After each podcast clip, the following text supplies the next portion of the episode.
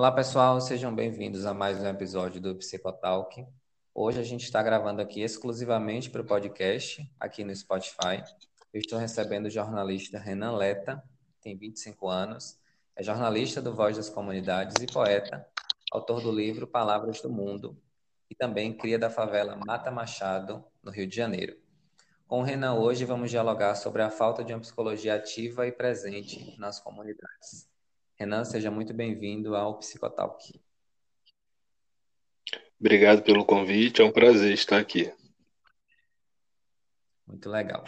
E aí, Renan, quando a gente é, decidiu, assim, fazer essa temática para abordar sobre isso, não teria outra pessoa melhor para o lugar, para ocupar, na verdade, esse lugar de fala com uma pessoa que mora na favela, com uma pessoa que é, como você mesmo se denomina, né, cria da favela para ter este lugar, para ocupar este lugar de fala e trazer para a gente um pouquinho da sua visão como morador, mas também como jornalista, das coisas que a gente vai dialogar aqui hoje. Eu queria abrir o nosso diálogo hoje, primeiramente te agradecendo por você ter aceitado o convite para estar aqui, mas também te questionando um pouquinho sobre isso, qual é a tua visão enquanto morador, é, principalmente advinda dessa realidade social que nós temos no nosso país, sobre essa falta desse acolhimento e dessa psicologia presente nas comunidades? Então, eu acho que é um, é um debate que desde sempre falta acontecer. É, a questão psicológica, infelizmente, ainda é muito pouco é, batido na tecla, né? Ainda bate muito pouco nessa tecla é, dentro do ambiente de favela é, por todo por todo preconceito, enfim, todo, toda a falta de informação que sempre teve, né, a respeito disso, a respeito dessa importância.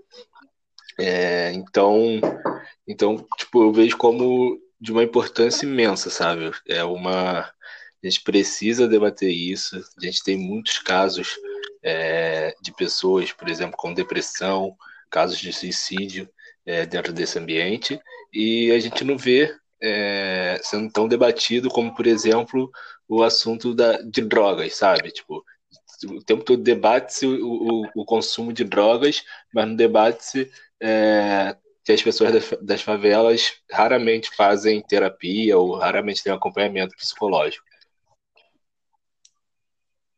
Isso fala muito também de uma lacuna social que a gente tem pelas faltas de políticas públicas voltadas para a saúde mental. Infelizmente, não é todo mundo que consegue ter acesso à psicoterapia, inclusive, principalmente falando desse contexto social que a gente está falando hoje. E essa era mais uma pauta também que eu queria é, te falar, te questionar, na verdade. Como é que você percebe essa necessidade é, é, do acesso à psicoterapia das pessoas, da comunidade? Qual a importância que você atribui para isso, principalmente nesse contexto de mundo que a gente está vivendo hoje? É, é muito é muito pouco acesso dentro da favela à, à psicoterapia, né? A gente, se, se comparar assim, é, em relação ao número de moradores e quantos moradores fazem, quantos moradores têm acompanhamento, é, a gente vai ver que é irrisório, né? É, a gente tem algumas favelas é, vinculadas à associação de moradores, é, um atendimento comunitário, né? Comunitário no sentido de um preço mais acessível, enfim. É, mas isso parte da micropolítica, né? Como você falou, é, um, é uma questão que falta é, ação de política pública para nesses ambientes, né? Você não vê programas do governo, por exemplo, é, para levar acesso à psicoterapia é, dentro desse ambiente.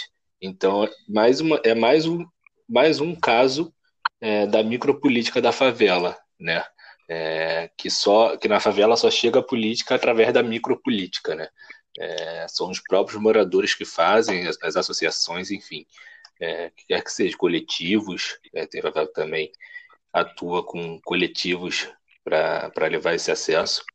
Então, então acho que precisa se dar mais importância a isso a gente precisa olhar é, que ano a ano, geralmente, o índice, por exemplo, toco novamente no assunto, o índice de suicídio cresce e, e todo mundo só lembra da importância disso em setembro, sabe? Então, acho que, que esse debate, a gente precisa ter gente levando esse debate para a política geral, é, para ter ações de políticas públicas é, nesse sentido, sabe? Perfeito. E os profissionais, da, os psicólogos, né, podem se inserir nas comunidades de diversas formas, seja por meio do, do NASF, dos PSFs e até mesmo de ONGs.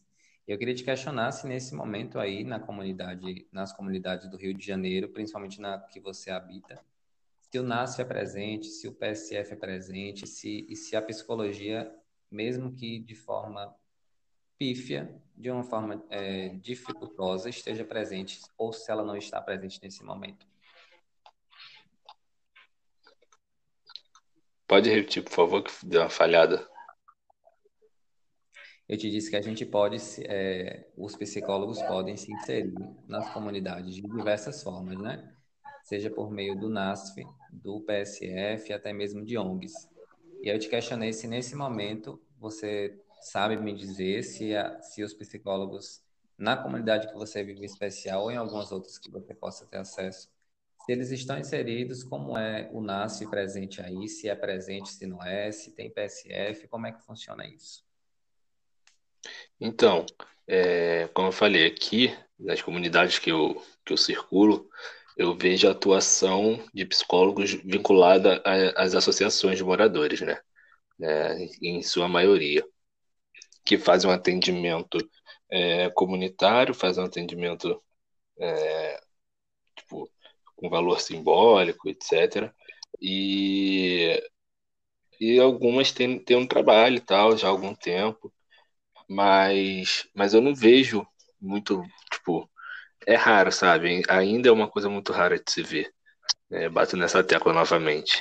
E em relação aos coletivos né, que você falou, é, tem surgido alguns coletivos aqui no Rio de Janeiro que, que se preocupam, que fazem essa micropolítica dentro da favela, é, e aí acabam atuando em diversas áreas.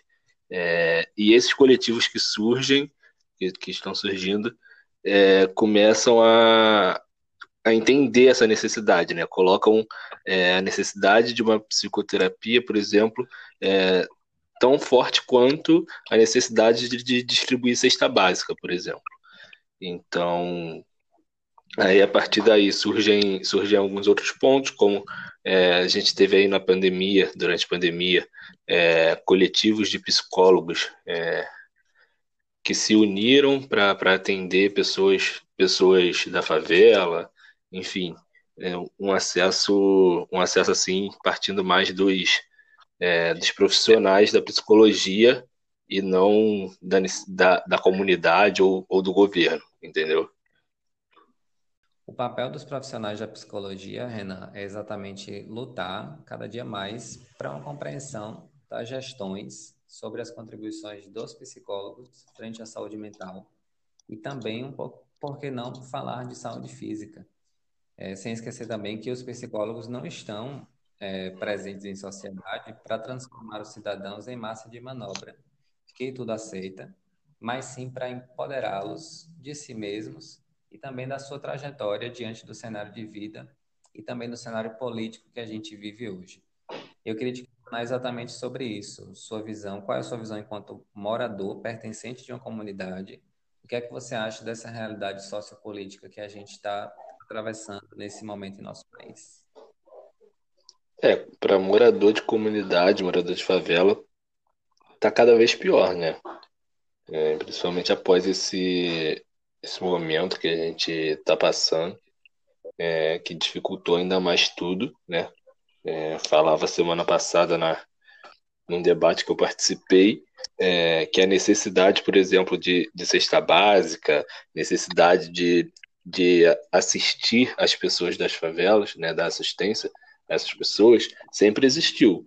A pandemia só evidenciou, né, só trouxe para evidência é, essa questão.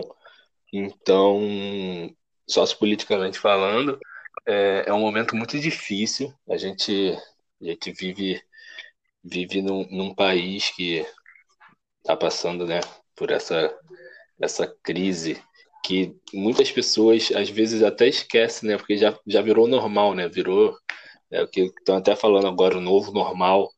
É, e aí é, é uma crise que afeta todas as áreas, né?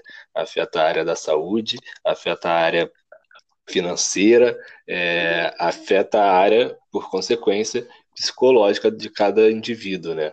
Então, então eu vejo, eu vejo a política e o, todo, todo esse momento político, né, que, que dura aí já, já alguns anos, é, como um potencializador é, das questões ruins para a mente individual da sociedade, sabe?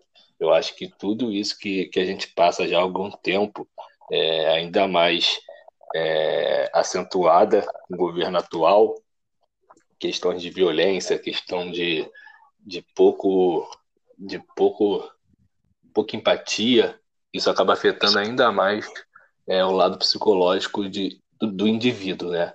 Claro, da sociedade como um todo, mas acaba prejudicando também é, cada indivíduo que nessa sociedade vive. Perfeito. E nesse novo normal que você trouxe, é uma oportunidade, um, convite a todas as pessoas que fazem parte dessas gestões, sejam de esferas é, estaduais, municipais, próprio Estado mesmo, para repensar a forma de se fazer política. É, não há mais espaço para políticas segregatórias, como a gente vem vendo de uma forma lamentável no Brasil. É, não há mais espaço para que se fiquem em arestas e que não se tenham políticas públicas voltadas para a saúde, principalmente para as comunidades. Um país que ainda está carregando aí o seu fardo histórico, que, que traz o racismo como estrutura, e isso é muito presente também nesse momento, para a gente poder pontuar aqui. Porque quando a gente fala de saúde mental e até mesmo física, está incluso todos os nichos do que seja saúde e também da ausência dela. Então, questionar sobre esses pontos nos faz refletir, inclusive, a importância de se colocar visibilidade frente ao que a gente está falando hoje. Então, quando eu, por isso que quando eu pensei em fazer esse episódio, eu precisei pensar em quem convidar justamente para trazer esse relato que você trouxe para a gente agora, porque isso enriquece isso dá é, base para o que a gente está discutindo aqui hoje. Eu jamais poderia abrir esse episódio aqui hoje para falar da minha realidade, que é totalmente diferente da realidade de uma pessoa que convive e que mora, que é pertencente ali de uma comunidade. Eu também queria te questionar um pouquinho sobre isso. Como é que você é, passa a perceber qual é, qual é o teu nível de percepção de mudanças que, que esse nível de pandemia tenha trazido, tanto para melhor, para pior, a nível de comunidade, e o que é que você espera para os próximos dias nesse novo normal, né? Que como morador, como como pessoa, como indivíduo, como profissional, o que é que você espera, o que é que você anseia que possa haver de mudança e que é necessário haver de mudança como pertencente da comunidade? É, eu eu acho que o que tem que mudar é a política pública geral aprender com o que foi feito é, através da micropolítica dentro das favelas nessa pandemia. É, como eu falei, a favela sempre teve necessidade, sempre tivemos pessoas que precisam de, de cesta básica, precisam de itens de higiene, precisam dessa assistência. Isso sempre existiu. É, mas a pandemia evidenciou isso e colocou mais pessoas é, com essa necessidade. Isso é óbvio. Então, e a partir daí é, com a falta de, de, apoio público, com a falta de políticas públicas é, que sempre teve na favela, a favela soube mais uma vez se organizar é, e cuidar dos seus. Ou seja, a favela mais uma vez sobreviveu a partir do nós por nós. Né? É o favelado cuidando do favelado. E, a, e então, é, coletivos se, se doaram, é, se juntaram é, para fazer essa assistência aos moradores. Então é preciso, é, para o futuro, é, eu vejo que, a, que a, a solução, é claro que não é a curto prazo, mas a solução é, é a política pública geral aprender com, com essas pessoas, com esses coletivos. Enfim, é, a gente teve agora, que acabou hoje a votação para suspender as operações é, nas favelas enquanto durar a pandemia. É, e a gente já teve, a, gente já teve isso é, reduzindo o número de mortos né, durante o mês de junho, julho, na verdade, durante o mês de julho. Então, e isso foi uma medida levada por coletivos da favela que chegaram até o STF para apresentar isso. Ou seja, coletivos que pensaram numa solução de política é, de, de, segurança pública, é, levaram para o STF, é, mostraram, olha, durante a pandemia morreram tantas pessoas, tantas ações foram, é, foram paralisadas por causa da por causa de operação e, e a partir daí discutiu-se isso no, STF e hoje saiu a decisão é, que mais ministros foram a favor por manter essa medida. É, ou seja, acho que tem que acontecer isso em diversas, diversas áreas. É, e aí a gente vai para o campo econômico, para o campo da saúde, enfim. Eu acho que essa, esse é o jeito né, de, de diminuir é, não só a desigualdade, mas diminuir essa dívida histórica né, que, que o Brasil tem com essas pessoas. Perfeito, Renan. E aí, ao decorrer da nossa divulgação, nós abrimos é, uma caixinha de perguntas para as pessoas enviarem perguntas. E aí nós recebemos duas muito importantes de se trazer para cá, que é o que a gente vai abrir agora. Chegou uma que diz assim: Como dar subsídio psicológico aos moradores de comunidade sem a presença ativa de políticas? Você quer responder, Renan, comigo ou, ou você acha que eu posso seguir? Você pode repetir a pergunta, por favor? Ou repetir a questão? Como dar subsídio eu... psicológico aos moradores de comunidade sem a presença ativa de políticas. Sim. Pode seguir. É, vale lembrar para as pessoas que estão nos ouvindo aqui que, como ainda sou estudante de psicologia, aqui não é a resposta de um psicólogo. Eu estou sendo supervisionado pela psicóloga Dandara Palhano, que é inscrita no CRP 13 7379 e também no CRP 03 com inscrição secundária 267. Então, eu acredito que para responder esse questionamento, é, as políticas, eu acredito que assim, que as políticas de suporte psicológico a qualquer comunidade, bairro ou afins, depende muito das leis municipais, estaduais e federais. O atendimento psicológico pelo SUS é restrito ao CAPS 1, 2, UAD etc. Em alguns casos, CAIS, dependendo da cidade.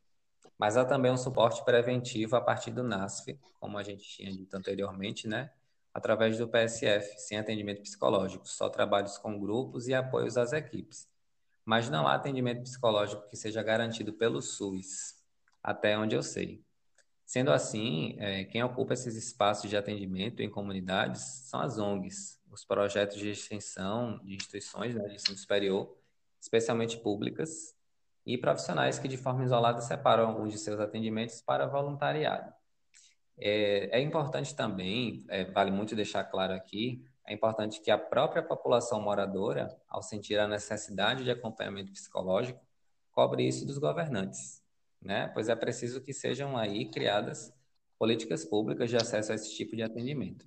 Mas esta seria uma luta a longo prazo. Então, assim, a curto prazo é possível ir nas instituições de ensino superior e solicitar ações de projetos de extensão que cubram a comunidade ou ainda propor a ONGs que comportem esse tipo de trabalho. Eu acho que esse seja o melhor e o mais é, propício caminho a se tomar acerca desse questionamento. Eu concordo com você é, e acrescento que é preciso fazer um, um, um trabalho em relação à psicologia é, nas comunidades. Acho que vai além é, a necessidade vai além de, de levar o atendimento psicológico, sabe? É, eu acho que é preciso criar a consciência e criar, levar o debate do porquê a pessoa ser, é, ser atendida, sabe? É, como eu falei lá no início, ainda é um assunto muito pouco debatido, é um assunto que muita gente vê como frescuro, como é, palhaçada, o que quer que seja, é, que não entendem o real motivo, a real necessidade é, de um acompanhamento psicológico, enfim, do quanto isso pode ajudar diversas pessoas. É, então, acho que é, que é, o trabalho primordial. É, criar é, medidas, criar jeitos, criar métodos que de conscientização e de educação né, psicológica, no, senti no sentido de das pessoas entenderem é, a necessidade, entenderem a importância disso. Perfeito, e eu corroboro com você, porque, inclusive, sendo estudante de psicologia, eu vejo como a psicologia ainda é elitista. Ela é direcionada para uma prática psicológica para consultório, para o viés da, do consultório. Mas a psicologia não pode ser resumida apenas ao consultório. As pessoas já têm esse estigma social de que fazer é, psicoterapia ou de que ter acesso ao psicólogo é coisa para maluco, entre aspas, ou é coisa cara. Mas a psicologia pode ser acessível a todos, mas isso primeiramente precisa ser-se um exercício da própria, das próprias instituições de graduação, em repensar a grade psicológica, que inclusive até é, um alento aos conselhos, ao sistema conselhos, de repensar uma grade e fazer com que esta formação em psicologia não seja uma psicologia voltada apenas para o contexto clínico, porque a sociedade existe, o social existe e urge por essa chegada da psicologia em todas e nas diversas áreas que a gente sabe que existe. E aí chegou outra pergunta também.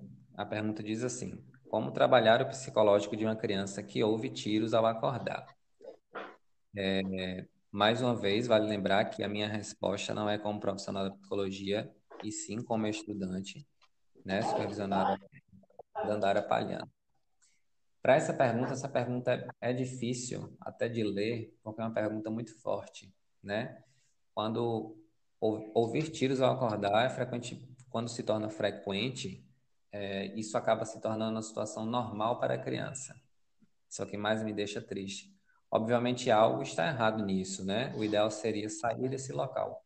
Mas isso não é possível para muitas e muitas famílias, por causa da realidade social que a gente vive. Então, a gente, eu, eu e Lailson não posso afirmar que seria possível anular o prejuízo emocional diante de um cotidiano como esse, mas posso dizer que uma ferramenta muito importante é fornecer um combo a essa criança, né? Esse combo inclui elementos como diálogo, explicando o que ocorre, de maneira a respeitar a compreensão dessa criança e alertá-la para, para a segurança, né? Passar amor e segurança à criança, pelo menos ali no âmbito familiar, amor, carinho, segurança são os principais elementos para a saúde mental infantil. Tentar afastar a criança também dessa realidade por meio de atividades lúdicas que mostrem que o mundo não é só isso, que isso não era para ser uma realidade e mostrar meios e caminhos para sair desta realidade, empoderando a criança para que essa criança se torne um adolescente que não queira estar próximo disso. Eu acho que isso também é o mais importante.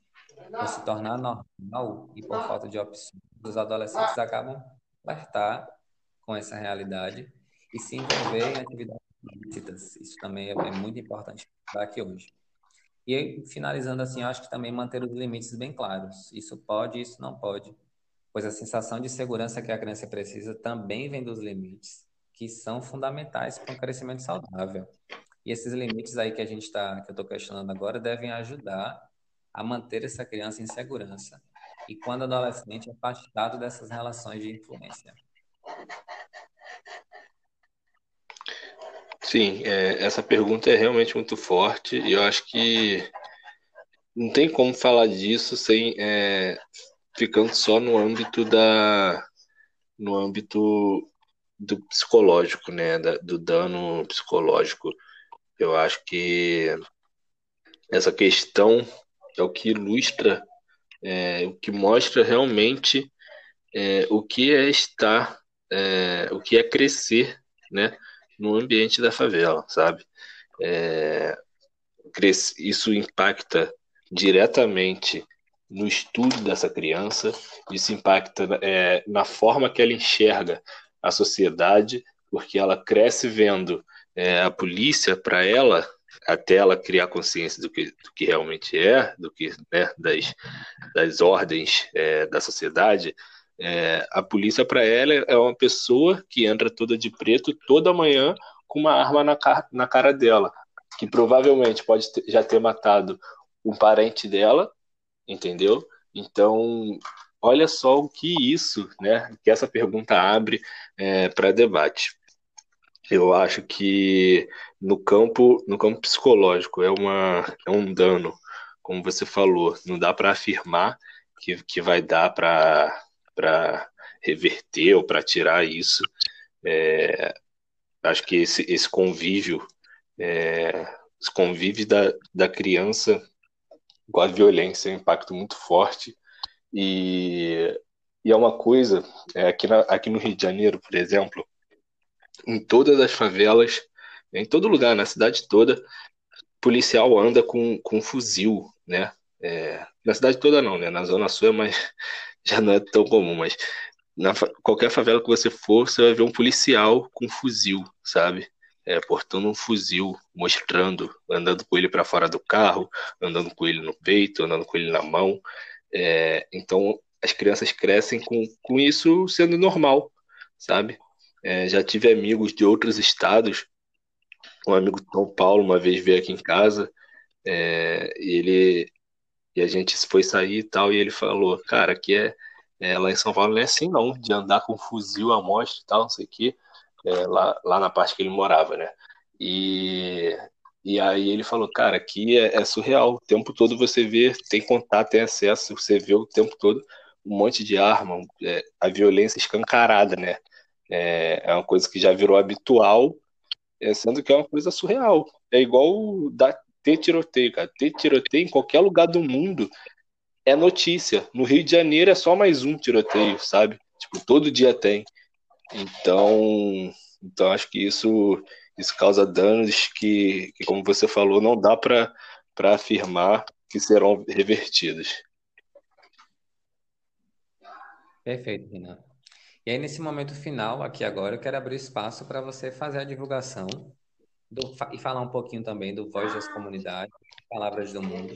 Utilize o espaço como seu, como é que as pessoas podem ter acesso ao teu trabalho e como é que elas podem colaborar, inclusive, com ele.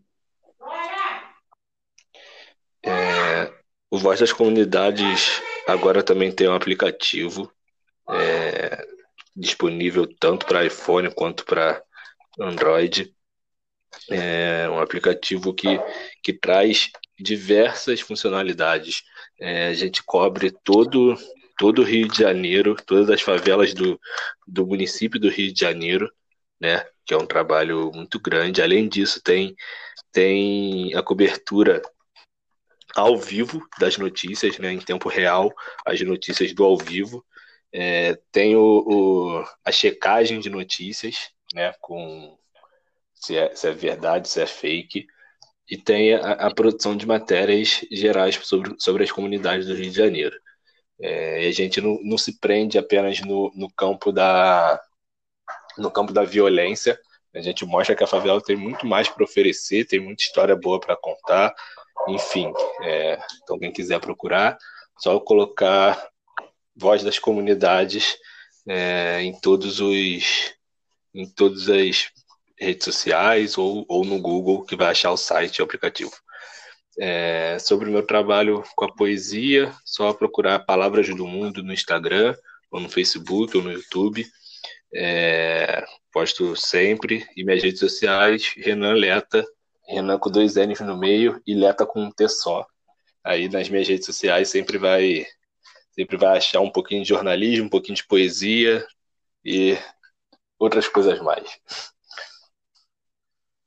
E um pouquinho de verdade, porque você.